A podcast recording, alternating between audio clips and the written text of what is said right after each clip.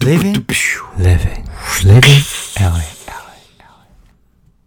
OK，欢迎回到 Living LA，我是 Anson。我是 L，欢迎大家又回到 Living LA 的读书啦的时间啦。对我们今天的主题呢是想要介绍一本书，它叫做《世界上最简单的选酒法》。哦，选酒这个东西蛮玄学的，现在大家基本上都有那种小酌的文化嘛，尤其是有 Friday night 一定要出去 happy 一下。有，而且我觉得除了说 Friday night 要出去 happy 这件事情之外，其实在 YouTube 就是自从恩熙俊的居家调酒篇开始之后，哦很多，对，其实大家都对调酒略知一二啊、嗯，现在防疫期间他好像拍了蛮多系列的、哦，哦，真的吗？嗯，他拍了很我多。我最近没有 follow 到，但我可能我们这一集节目之后我再来回去听一下。嗯，这个选酒的这个始祖 YouTuber 应该算是他带起的、哦。嗯，欸我觉得他应该是居家调酒的先先祖，祖先就对嗯了，居家调酒频道的先祖。但是你说选酒是不是他呢？我觉得有更多更厉害的专家，比如说威士忌学院的呃那个讲师嘛，嗯，哦，忘记呃忘记叫什么林什么的，嗯，对的那位就是很厉害的。呃，这种资深的业界讲师啊，所以有更多，如果你想听选酒的，然后也可以欢迎去他们的频道去点来听听看。嗯，那我们今天要谈的是算浅谈啦、比较没有讲到那么深那么专业嘛。对，那针对可能说，因为选酒这一块，我觉得它真的是博大精深啊，就像你说的，所以呃，当然还有更多专家的呃这些论述或是文章，还有影片可以去供大家参考。那我这边就浅谈，然后会带一些我之前带啊、呃因为我自己之前有做过一个调酒的工作坊嘛，呃哦，bartender 嘛，我们之前前面几集有、可以这么说，我待会会详细的介绍啊。那我会再介绍一下这个业态，以及说呃调酒的时候你选酒的一些啊、呃这些 c a b l e 嗯哼，OK，好，那所以 Anson，你是从哪里知道这本书的？哦，这本书吗？嗯哦，这本书真的是怎么讲？我并没有特意去找他，因哦缘际会。我那天去，我在我那时候前阵子就疫情前啊，疫情前比较久以前了，就是我去台中玩，嗯然后那时候我去冤屋逛逛，屋就就是是一水间，烟馆吗？不不不不冤。冤冤屋是一间很有名的知呃知名的一个书店连锁的书店，日本的，嗯，然后里面都卖一些很 fancy 的东西，然后它的主要族群是呃 fancy 的老人，所以你是 fancy 的是老 fancy 的年人、年轻轻人 人，然后你去逛老人的书店，对，因为为什么为什么会说那叫老人书店呢？因为它里面东西贵到年轻人买不起。哦，所以他是说老人是消老人的消费，不哎是年轻心态的那种。对哦，对，所以它里面它的那个就是摆放的商品都是很有一套哎属于各用位户的哲听学。出来了吗？Anson 已经财富自由了，最近啊投资好像 有赚，哎 海，靴， 对不对？去没逛有老没人有消费的店，然后还买得起。哎我只我只买得起书啦。哦哦，他还有卖别的嗯哦还吗？有很多，它其实就像成品，但是它是呃 high end 版的日本成品，那最贵的东西你看到的是什么？也不是说所谓最贵的东西，它可能就是你可能随便一个杯子就有两三千。一个杯子两三千，对，，那那那金它做的呃专呃知名设计师、啊、就挂个名这样子嗯。有可能可能里面还会撒一些金箔之类的哦我，不椅知子道就是那个什么 sit down police 做的嘛，设 计的那是，然后什么一个两万两三万块，哎、法国知名设计师啊，哦，真的吗？啊椅子啊 sit down police 那这个还这个还好吧？你看小米的那个商 标，它修成圆的就两三千万了呢，哦，对对，就是挂个名字嘛，现在很多都这哎等一下样，鞋子加个勾勾，飘太远了，我哦三四千我们块，冤屋我们找另外一集再来讲。哦好嗯 OK，冤屋它其实它自己的那套经营哲学是蛮有意思的，还出书，哦，他们经营这书店还有专门出一本书，嗯，就是在讲冤屋的经营哲学。嗯酷、o k 好，回我之后到再跟大家介绍买这本书，对，那我之后就我就是在冤屋逛逛，然后因为那阵子其实自己也在呃重拾调酒这条呃这条路上的东西，嗯，然后就发现了这本书，觉得说，哎、好像来多补充一些这种知识，然后找一本看起来轻松的嗯，Anson 很喜欢学一些莫名其妙的东西，一下学咖啡，一下学冲浪嘛，啊，对对，我然最后近嗯学的东西。一一学，马上就去买所有相关的设备，真的是蛮蛮行动派的一个人。肯定要的、啊，你没有你这个工欲善其事，必先利其器嘛。嗯，谁叫我啊？没事没事， 好，好，你们继续啊。对啊，所以我就就是因缘际会嘛，我就随便翻翻翻翻，然后觉得说，哎，这本书看起来对初学者最好入门，嗯嗯嗯，我就买了。就入手了。对，没错。那其实这本书呢，它主要呃是会分成几个部分啊，就是它这本书的核心宗旨是要教你如何在快速的快速的时间内，比如说嗯，可能一进店里哦，扫过一次个柜子，你就可以知道哦，我喜欢的酒是什么类型，在哪一区。那嗯如果以这样子的选酒基础法下去选的酒，一定会好喝吗？还是还蛮吃个人？嗯这个我觉得可能还是跟眼光、跟你自己鉴赏的眼光，还有你看这本书的角度是不是啊、呃正确的有关系。因为他教你的东西是浓缩了他整个从业生涯的精华嘛，告诉你的一些选酒的 cable。那嗯你有没有办法 get 到？那是你的问题啊。哦，所以这个作者原本是做什么？哦，他本身是一个呃很厉害的侍酒师，然后也有拿到酒匠，就是他是在呃酒界来说是一个蛮高的证照等级，嗯酒匠的一个等级这样子。酒匠。对对对，那他本身是个日本人啊，我现在记不起他的名字。嗯嗯嗯。对，不过他还蛮厉害的，然后他的文笔是有趣的，所以活泼的。这个是日文翻成中文，还是对你看日文原文书哦，没有，我是我是看翻译的。 ？OK，好，嗯，对，那其实除了是说我自己很喜欢酒之外，那也有一部分原因是因为我之前做过那个我调酒的工作坊嘛，然后它嗯叫 Punchline，啊、我等一下待会就直接用 Punchline 来介绍。这样，OK，对，那这本书呢，它分成三个部分啊，第一个部分呢，它是会讲到葡萄酒的选酒。嗯，啊，葡萄酒的选酒，以及接下来第二个部分是日本酒的选酒，然后还有第三个部分是调酒的选酒，它所以它是按照酒的分类来做章节的区分的。嗯，可是这样听下来，感觉就有高、高级跟平民版的分别。诶、因为调酒好像比较多，就是像我们嗯周末去喝的那种比较多，都基本上调酒。啊，高级餐厅最多就是什么、日本 sake 或者是嗯调酒，呃，或者是葡萄酒嘛。调酒反而相对来说比较少嘛。嗯，对对对我觉得，我觉得是这么讲，就是这有点像是文化所塑造出来的。嗯本来你葡萄酒就也可以在家很放松的 Friday night 喝啊，哦你调酒也可以这么做嗯啊，这是看。我觉得是那个社会下所形成的有一个文化框架留下来的东西。对，就像你看说，你看我们台湾人会，比如说，可能下班就买一瓶清酒回家灌嘛，不会嘛？不会不但日会本人会啊，哦，日本人会哦，会啊，这是文化的不同。嗯，对，那 OK 倒也没有说这三种酒之间有所谓的高低优劣啦。 OK，对，那嗯，回归到主题，我们第一个他在第一个章节里面讲到葡萄酒的选择，嗯哦，他说葡萄酒的选择其实主要只要去掌握一个要素就可以了，哦，什么就是样子？葡萄的品种。哦，哎，葡萄的品种它会影响很多。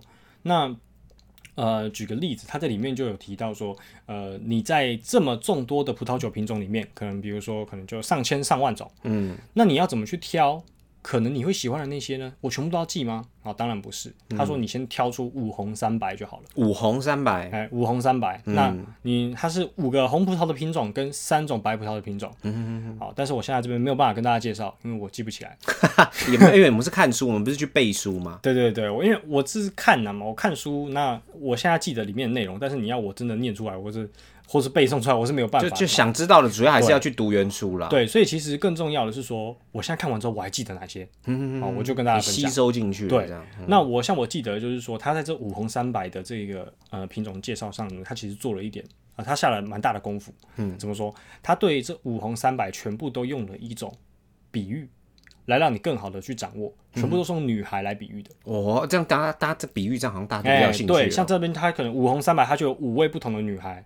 跟三位不同的女孩这样子，嗯，就是分开的嘛，因为这代表不同的品种嘛，嗯，哦，那你比如说它里面就有提到一位叫做 C 哈，西哈嗯，C 哈是一个牌，它是一种葡萄的品种，哦，红葡萄的品种，哪一国人啊？ 啊，他没有提到哪一国人， 因为毕竟是虚 构的嘛，哪一国的女孩想知道会叫西哈？ 你是不是想到嘻哈去了？有一点，有一点，没有，因为听起来蛮像什么俄文之类的。是 S Y R A H，嗯啊 C 哈，然后这一个字呢，它其实它应该说这种品种酿出来的葡萄，它是比较嗯、平易近人的，更像邻家小女孩的感觉。哦所以他画的那个 C 哈的女生的样子，就是邻家小女孩的。哦还有附图，就对啊，了，有附图的，哦有这么附图酷的。所以我觉得他在这个地方，就是为了要让大家去呃看图、看文字就能够理解这种品种的味道，其实下了蛮多功夫。哦，像这种就会给人一种比较温和、好好顺口啊，对，对。哦那其实反过来讲，你说别的品种有没有这种相反于它的味道？也有，比如有说 Tempranillo，Tempranillo，甜怕的、妖艳的呃，活力充沛啊，的、活力充沛。那有妖艳的吗？妖艳的哦，倒是没看到，哦，倒是没有。有有很喝起来很妖艳的葡萄酒吗？哎有的话我也要来一杯。 就是喝了就下去就想干坏坏的事情。你那个是下药吗？哦，那是 FN two，没有没有不是。好，我们继续。靠 哦你刚刚说那个那个喝起来有活力呃的叫什么，Tempranillo， ？Tempranillo 呃对，甜帕尼欧中文是这样翻啦。嗯好，甜那帕它尼欧就是介绍一个非常南国小女孩的这种风格。南国，南国就是南边的南啦，嗯，比较乡下的感觉哦可。以这么说，可以这么说。然后就是波浪啊、大卷发啊这种感觉。哦，然后啊所以就是我觉得蛮贴切的嗯哦、就是自从我知道了这种呃品种会影响口感非常多的时候呢，我在喝葡萄酒的时候，我就会先去看它的品种是什么。哎呦，这样听下来嘛，我觉得这本书有点不 OK，怎么说？没有多元化，啊它应该还要附南海的。因为现在多元成家嘛，对，它有没有那种南海有那种六块肌或者那种肥肥胖胖、然后可爱平易近人的，有没有？我我觉得这样应该会有问题， 这样酒可能卖不出去。哦，卖不出去，对我看到我就看到一个肥胖大叔，你就啊，会那还是算了，我们还是女孩就好了。对吧？ 还是女孩子啊好好好，对啊，所以在葡萄酒的世界呢，其实品种就决定了一切。嗯哦，是他说的，嗯在第一章节。那接下来呢，还会看什么？你会选它的派系哦，啊，不同派系、有什么派系怎嗯么呢？办？比如说，它就有一个叫做什么勃艮第派，勃艮第派，对，勃艮第派跟另外一个派系叫做巴什么的，我现在忘记了。巴哈姆特呃，之类的，反正这两种呢，反正这两种它其实在呃，它是无关品种了，就是你虽然是这个品种的葡萄，但是它表现起来的风味又可不能一会样。更接近哪一个派系，这又是分开来的。哦，那可能这个你用你喝这个派系的酒，它喝起来会比较沉稳，比较内敛。嗯，那你喝另外一个，它会比较比较外嗯奔放，比较活泼、哦。所以他用这种方式很快速的去教你分辨什么样的派系，什么样的品种。就简单的就让你了解他所做的分类啦。对，嗯，对，而且有一些很酷的是我连想都没想到的，你知道。为什么葡萄酒瓶有各式各样嘛？就虽然看起来都是这种长方形的嘛，对不对？就是对啊，长葡长萄的酒瓶嘛不知道，然后上面有一根管子，再塞个软木塞这样子啊。哎、对，嗯，那这个里面又有很多学问。哦你有没有看过那种？它就是红酒啊，它是有所谓有尖没尖的，有尖尖是酒尖在瓶哪？肩膀啊，红酒瓶的肩膀啊，就是它会尖在那个那个长长的那个倒出来酒的那个旁边的位置，哦，这呃这我倒没去注意。它会有分有尖跟没尖的、啊。嗯那那个有尖没尖，其实重点就在于说分派系，就是看那个哦，以酒瓶就能够看出派系对啊了。酒瓶就能够看出派系了。那一定所有酒都会遵照这种派系下去装成吗？倒不是，还是要看酒标，所以他教你怎么读酒标。嗯，对，所以我觉得这是这本书在葡萄酒的领域给我们一个很重要的核心价值。嗯，他教我们看酒标。这是嗯葡萄酒的部对，分，没错。然后再来第二个部分就是日本酒，日本酒对日本酒我就觉得特别有趣。哦，因为怎你么说本身就是学日文的嘛。哎，对我本来就是学日文的，所以我也很爱喝清酒。嗯，那也一直有一些疑问在困扰我，哦，什么样的疑问？因为日本酒它其实做的非常的酒标做的非常让人匪夷所思，你是你有没有这说种感觉？还是你不喝因为酒？我看对我自己本身是不太喝酒啦，对，那更不要说我会喝到那种有酒标。你看，如果我们真的喝，顶多就是 seven 的那种简单的酒类，或者是说跟朋友去 bar 喝那种简单调酒，比较不会去像你这种比较像幕后工作人员会去看到的选酒酒标，甚至是那种高级餐厅里面会有的酒品，嗯，那一种，对，所以就比较少机会接触到。但是日本的清酒听起来嗯蛮适合，就是那种应酬的，有没有这种感觉？哦嗯，我觉得你可能是日剧看太多熬。日剧看， 就是一定都要送那种酬庸的那种，对不对？啊，来来，拎啦拎啦这种，然后合约就签了，这种他们就是应，他们有这样子的应酬文化啦。那嗯在居酒屋不是喝啤酒就是喝烧酒嘛？对嘛？对，那我我其实我困扰点比较不是这个，嗯哦而是说他们酒标上面会写了很多我看得懂但又看不懂的字，你是说是日文，但是你不知道它表达什么意思的没有，甚至说他其实写的是汉字，我也不懂他的意思。比如说，可能有一种酒，可能有一瓶酒的名字，它就取名叫做纯米大吟酿生原酒。哇，太多元素了，你要怎么解读它？哎就是它酒到底是生酒、原酒还是它是吟酿？吟酿又是什么？那大吟酿跟非吟酿又是什么差别？嗯，哦，有没有？它都太多专有名词了，会让人家觉得很难亲近。一个酒标，他们漏漏等一个一大堆名字。我跟你讲，这就是包装。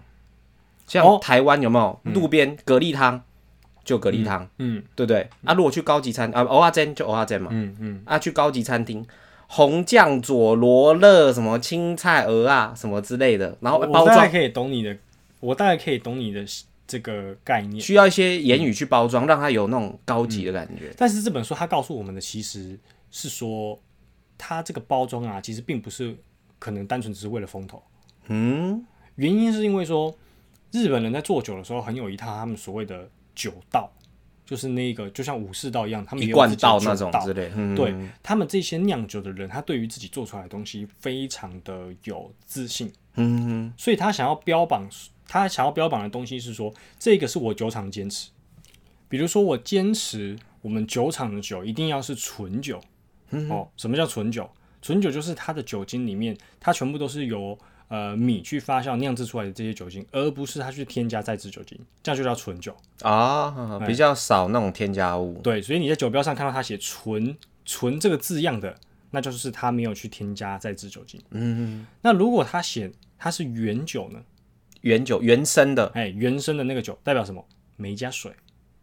哦，所以刚刚代的表没原本掺有水加，哎，对，那个本来就会加，哦纯的有你刚加纯的那个酒里面它就会加，因为它为了要做调和嘛。就像你威士忌，你原桶出来的酒其实是五十几度的哦，嗯，它它会再加它一是会点，再加一点水的。嗯，哦，它再加一点水之后，它就会变成稀释它的浓度，那之后再再去才去出厂嘛。嗯，哦，所以加水是一个正常的步骤。然后那个水要特别选过，对不对？哎，这个我就比较没有研究，这个可能有听过的听众在，呃，有研究的听众在留言告诉我们知道也可以。 OK，对，所以就像我刚刚提到的嘛，哈，这些都是酒酒厂的坚持。嗯，比如说它是纯的，它是原酒，还是说它哦，刚才有提到一个银酿与大银酿，哦，你知道差别是什么吗？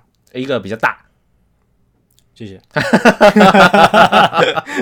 比如说银酿跟大银酿的差别啊，除了大不大之外， 哦，其实还有一个是说他们很重视的叫精米不合的东西。哦，听起来很深哎奥，精米不合，所谓精米不合，我讲白话文，好就叫做我米是研磨之后剩下多少的成分，我才拿去做酿制，哦，精致的精啊，精致的哦，我以精为是精子的精啊，啊，就是那个精啊，不是不是那个精致精的精不是 吗？精精致的精跟那个黄金的金不一样哦，我说的精子不是精子，干讲干嘛脑袋想精什神么？哎，你精是神的精，好哦，吧精神的精精神，的嗯，精，对，。是，所以它本身就是有一个这种去无存精的概念，嗯，所以其实你在酿清酒的时候也是一样的道理。它酿出你去酿你去酿那个清酒的时候，它剩下的那个米，它其实是要去经过一个处理的，要筛选过的，对，就是精米的那个步骤。嗯那比如说这个米，如果我呃只留下百分之五十，嗯，才只留下百分之五十去酿清酒，那这样子我这个酒的名字就是就是呃，应该是说我这个酒它就会标榜是说我是精米不合五十 percent，嗯哼哼所以生产出来的酒，因为它剩下五十 percent 嘛。哼，嗯哼哼哼，那如果它是精米不合三十二趴，嗯，那这样是多少？他就拿多少的米去？七那样十他是拿他是拿六十八，三十二啊？哦，三十，你刚刚说三十，我刚说三十吗？对，好，那如果是三十，它就是它只留下这块米的三十 percent 拿去酿酒。嗯哼，就是一个加减乘除的没概念，错，那这个界限其实是在于五十，啊，他们中间 balance 的是在五十，哎，中中间 balance 在五十，就是它、这是比较简单的分法啦，嗯啊就是从你从中间切嘛，对，哦，低于五十的你就可以称作大银酿，哦，嗯对，那如果不是的，就就是非银酿，就是一般的银酿，但是它这个五十上以外，就是还有在细分啊，就你要去看它的酒标，并不是说超过五，有五十一也是大的、啊，哦，没有哦，五十一就是九十九也是大的、啊，你是说剩下五十一还对是？对对对是对，没有，剩下五十一拿去酿是银酿，哦，银量哈，五十以下你是四十九还是四十八还是四十，全部都是大银酿。哦，都是大银量，对嗯，对，就是会有这样子的差别。好，对，那我刚刚还有，其实还有一个观念，然后也是我常常看到的，就是它上面会标榜生酒，生酒，对，哦哦生哦，酒生啤，的那个生，啊、对，其实动作在于什么？它有没有发杀酵菌？，哦，杀菌哈，对，，它有没有杀菌？嗯因为酒都要发酵，发酵完之后，它其实本身就是一种菌种，它其实跟腐坏是一样的道理，嗯，只是你把它控制在一个你可以接受的味道。哦，哼哼所以你有经过杀菌的动作呢，你就是不生的酒。嗯哦，没有经过的就是原味，叫做原酒，所以生呃叫生酒，哦，叫生酒，对，因为原酒我们刚刚有说嘛，是我们加水，哦，没有，对，所以生酒呢，它喝起来会更有乳酸的味道，嗯，有那种菌的味道，还有那种菌的味嗯道，所以其实喝起来有点像那种，我自己觉得有点像优酪乳，或是加一点健酪的感觉。哦，对，所以有些人可以接受优柔，有些人就完全不行，哎，对对对，就像喝起来喝起来就觉得很像在喝呕吐物什么的，啊，对对对对对，也有人说喝木瓜很像喝呕吐呕吐物，嗯，对对，对一就样是道个理人接受度不同这样没子。错，所以是在日本酒的这一块哈、第二个章节， OK，它主要会去描述的一些东西。嗯，所以我觉得对于喜欢清酒但是喝不懂清酒的人来说，是一个很好的入门。很简简单入门就分辨出这些没错差别。你以后看到那个什么纯米大吟酿生就原酒，你对就对可以对区分了。嗯哦，你可以每一个字都抓出来的，它其实都是有不同意思。嗯，不会不飒飒，然后随便买啊，那一下拍零这样。哎、对对对对，嗯喝不到自己对的味道，你就会觉得很哦呕嘛，又浪费钱。呃，对，而且应该不便宜啊，像这种酒，日本的酒应该都嗯有一定、有一定的价格。嗯啊，这个 range 还蛮宽的，有时候一瓶可能你说五百块可能就有了，嗯，那有时候可能要到三四千块哦，那那价差蛮大的。 ，range 都还蛮大的。 OK 对那我们在第三个阶段，这本书的第三个阶段，它其实会去介绍的是调酒，哦，调酒这个大家都应该蛮熟悉的哦。哎，大家都很熟悉，可以不管是你去酒。不管是酒吧，你去请 bartender 帮你做的那杯调酒，还是你自己在家随便调的，其实都也叫调酒嘛。嗯，那这个都会讲回到一个呃起源，哦，鸡尾酒这件事情。嗯，cocktail，对 cocktail，、为嗯什么它叫鸡尾酒？哎，据我了解，哎，就是呃，上面有一根鸡的羽毛，是鸡， 是这样吗？嗯，对一半，多一对一半，对，还真的哦这跟羽毛、样还对一半，还真的跟跟鸡羽毛有关关系。跟鸡羽毛有关系。嗯，传说是这样，就是在呃南北战争的时候，嗯啊、那一群军官他找到他到了酒吧要喝酒，哦但是那间酒吧他们那间他们那时候已经酒已经剩不多了，嗯哦都卖光光了，嗯，所以那个 bartender 他们就想说该怎么办，怎么他办？就把所有酒都加在一起。混在一起就对，了。然后果汁啊，什么一 Coco 的可乐啊，不管是什么，呃我我不知道它实际上加什么，嗯又加一加拉一拉，然后它拉的时候就用鸡羽毛拉，啊，好恶心哦！这样你敢 喝？啊，那个时候战争嘛，哦，有的喝啊就有有偷的笑喝了，就偷笑只要跟水不一样的味道都是好喝。哎有可能都是跟血不一样的味道，哦，对哦，地狱地狱地狱对，所以他就他们就拿那个毛羽毛搅一搅，嗯哦，然后军官就说，哎，这好好喝，这什么酒？嗯，然后他就想了一下，嗯，cocktail，哦哦，原来是这样子的哎由来啊。对对对，嗯，传说是这样啊，我实际上不知道是不是这样子，哦怎么听起来比较像那种都市不传过？是不是很好记嘛？是是是比较有记忆点的，可是对啊就是你听完，你原本听鸡尾酒好像蛮有 sense 的，哎、调酒 好喝。你这样讲完这个原本的故事，以后谁敢去那个 bar 你们点鸡尾 酒，然后真的看那个 bartender 拿那个鸡尾这边拉，没有，实际上也没有人真的会去点一个去点 cocktail。cocktail 现在已经变成一是一个总称了，嗯所有调酒都可以称作 cocktail。哦，但是它，你看，就像我刚刚说的，其实它这里讲的 cocktail 比较像 punch，嗯，就是一堆酒、一堆水果、一堆什么，然后搅在一起之后做出来的调酒。嗯，那样子的东西，我们现在叫做现代啦，现代称作 punch。 punch 呃这其实也是我的工作坊的名字啊，我们的名字叫 punch line， punch line。就是那个 punch。那你有 freestyle 吗？好，我们进入到好，下一一个环环。节，下一个环节。 所以在调酒的这一块，其实我就没有看的那么详细，毕竟我都会了嘛。所嗯以，哦，来来，各位，各位那个致富的 Anson 又回来了。对啊，所以我这边比较想要跟大家聊的是说，嗯，并不是说我是想要跟大家讲说，哎、我会调酒，我就我就完全不去外面喝酒。啊所以你哦哎，所以你会嘛？我会，但是我要跟大家沟通的这件事情，或者说跟大家分享的，其实是说为什么在 bar 里面喝比较好喝。氛围，哦，你讲的是一个重点。嗯，你说你觉得除了氛围还有什么会影响？然后你在家调哦，一样是这个配方，为什么你调出来你感觉没这个味道？你觉得除了氛围之外，还有没有什么因素？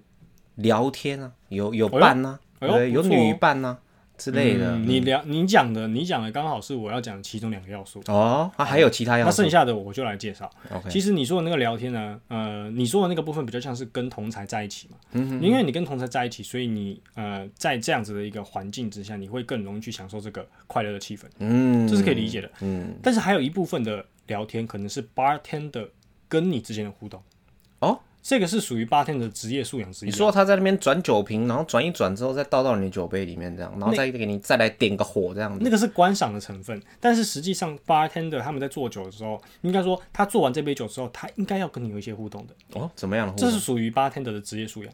他们要跟他会跟你，他会问你，他会问你说，诶你觉得这杯酒的呃的口味怎么样啊？是不是你喜欢啊？需不需要做什么调整啊？那他也会因为可能看到你可能愁眉苦脸，会跟你做聊天的动作，并不是他想把你哦，嗯，这是他的职业素养。帮你缓解掉那个不好的气氛。可以这么说，这也是说让你更容易融入在这个酒吧的环境里面。哦，的确，这个你看，心情不好，连对不对？那种很贵的酒都很难喝嘛。对，啊，心情好的话，哎、水都是甜的。嗯嗯真的对心理影响很大嘛。那我刚刚说的这个可能比较是呃这个心理层面的，嗯哼那还有另外一个层面会导致说你在酒吧喝酒的时候会更好喝，嗯，技术层面。技术层面，对，从技术层面来说，你说我配方都一样，调出来的酒为什么味道不一样？嗯，因为你还有很多细节没有注意到，比例吗？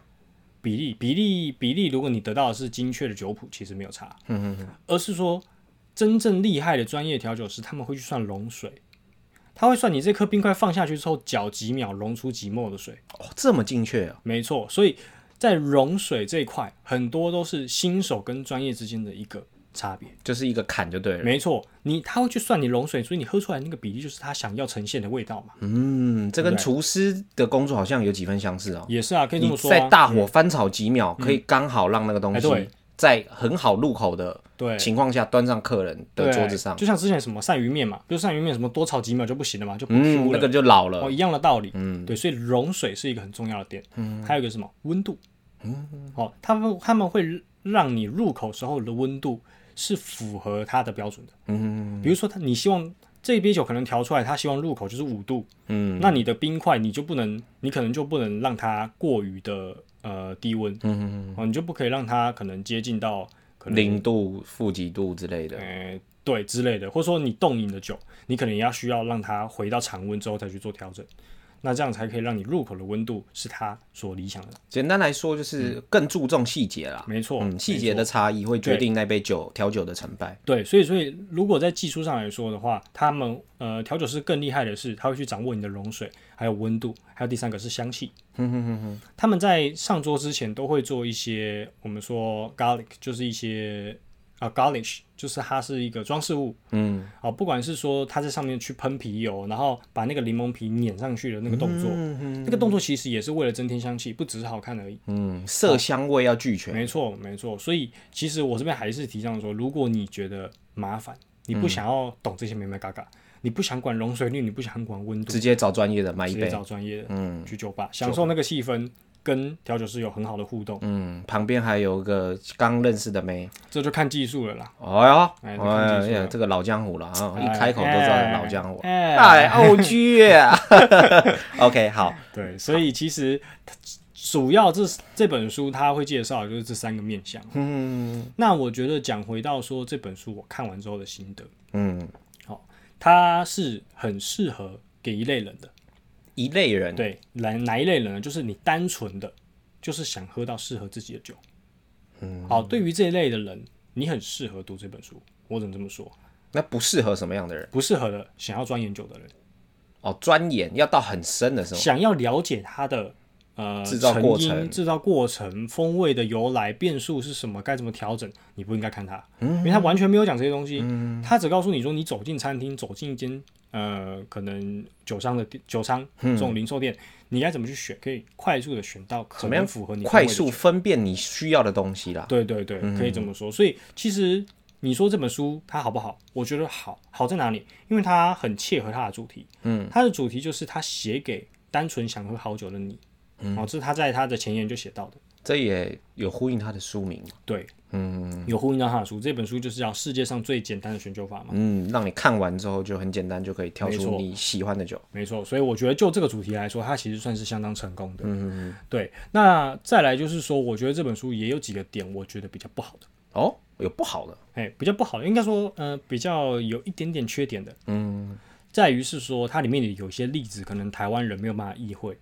例如，比如说刚刚我说女孩那个例子很好意会嘛，呃，因为对，女生就是你不比较管哪一国形象都是化了嗯形象化了嘛。但是她后面有一些举例，比如说她用呃，你去你去吃醋渍浸鱼时候的味道来分辨你喜欢哪一类的清酒。那你说、醋渍浸鱼你有没有吃过？那是什么？你看我也是，你也是没有吃醋是过什么，对对对。但是对日本人来说，那是他们很家常的早早上可能就会配稀饭的东西。啊，对对，就像是说什么喝味噌汤就可以分辨什么什啊，么，对对对对，嗯所但我以们没有嘛。对我们那没有哎，那如果让你选一个台湾人吃的食物，例如说吃这个食物，啊，你你说分辨吗？哎对对对，那让你选一个台湾的代表作，因为如果像日本是哦什么什么，你刚刚说什么醋嗯他，是用醋渍浸鱼来分辨葡萄酒啦，白葡萄酒，我印象中是这然后样。假设台湾人也要分辨白葡萄酒，让你选一个台湾代表食物，你觉得吃什么？嗯，卤肉饭、不行啦，臭豆腐，哎要酸的啦。要酸的，嗯嗯，糖醋排骨，我觉得应该也是腌制类的什么，嗯，应该是腌制类的什么。嗯会触发你的味觉这哎、样子。对对对，而且它的它的酸要有不同层次的酸，嗯啊，他都挑这种类型的东西来去呃描述说你会你可能会因为这样子的味道而喜欢什么样类型的酒。不过这也不难理解啊，因为作者是日本人嘛，所以他当然是举日本人的例对子。对对对台湾人看当然会有点毛利奇的公司对谋杀大，嘿，哎，对，所以我觉得这个是不可避免的嘛。但是在栗子这部分，如果可以更有台湾的风味，我觉得会更好。嗯嗯。那再来就是第二个点，就是我觉得就像我说的，它里的硬知识比较少，哎啊，硬知识比较少，所以你如果呃想要更了解调酒这个产业，想要知道侍酒师是什么样的一个行业，其实你看这本书你是得不到解答的。嗯，对，主要是这样子。但我还是很推荐大家看这本书啦，因为对于呃居家的大家可能对酒本来就没有研究这么深来说，可能它就是一个很棒的呃入门的书籍。 OK，好，那最后啦，最后我们要请严晨给我们讲一下这这本书在哪里购买得到哦，这本书我自己看过了，在博客来上也是有卖的，哦，在博客上也对，有博客来上也有。那我自己是在台中的圆屋买到的，啊。对，所以书店也应该也会有。好，那以上就是我们今天分享这本书的内容啊。如果喜欢的听众们，就记得去自己去找这本书来看。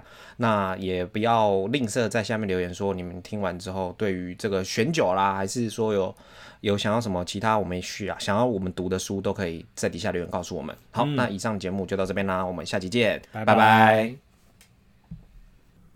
Living in LA 的最新单集将会在每周的周三以及周四早上不定时的更新上架，喜欢的朋友们不要错过了。没错，喜欢的朋友们别忘了按下订阅，才不会错过最新一集的通知哦。我们下期见，Living LA，住啦！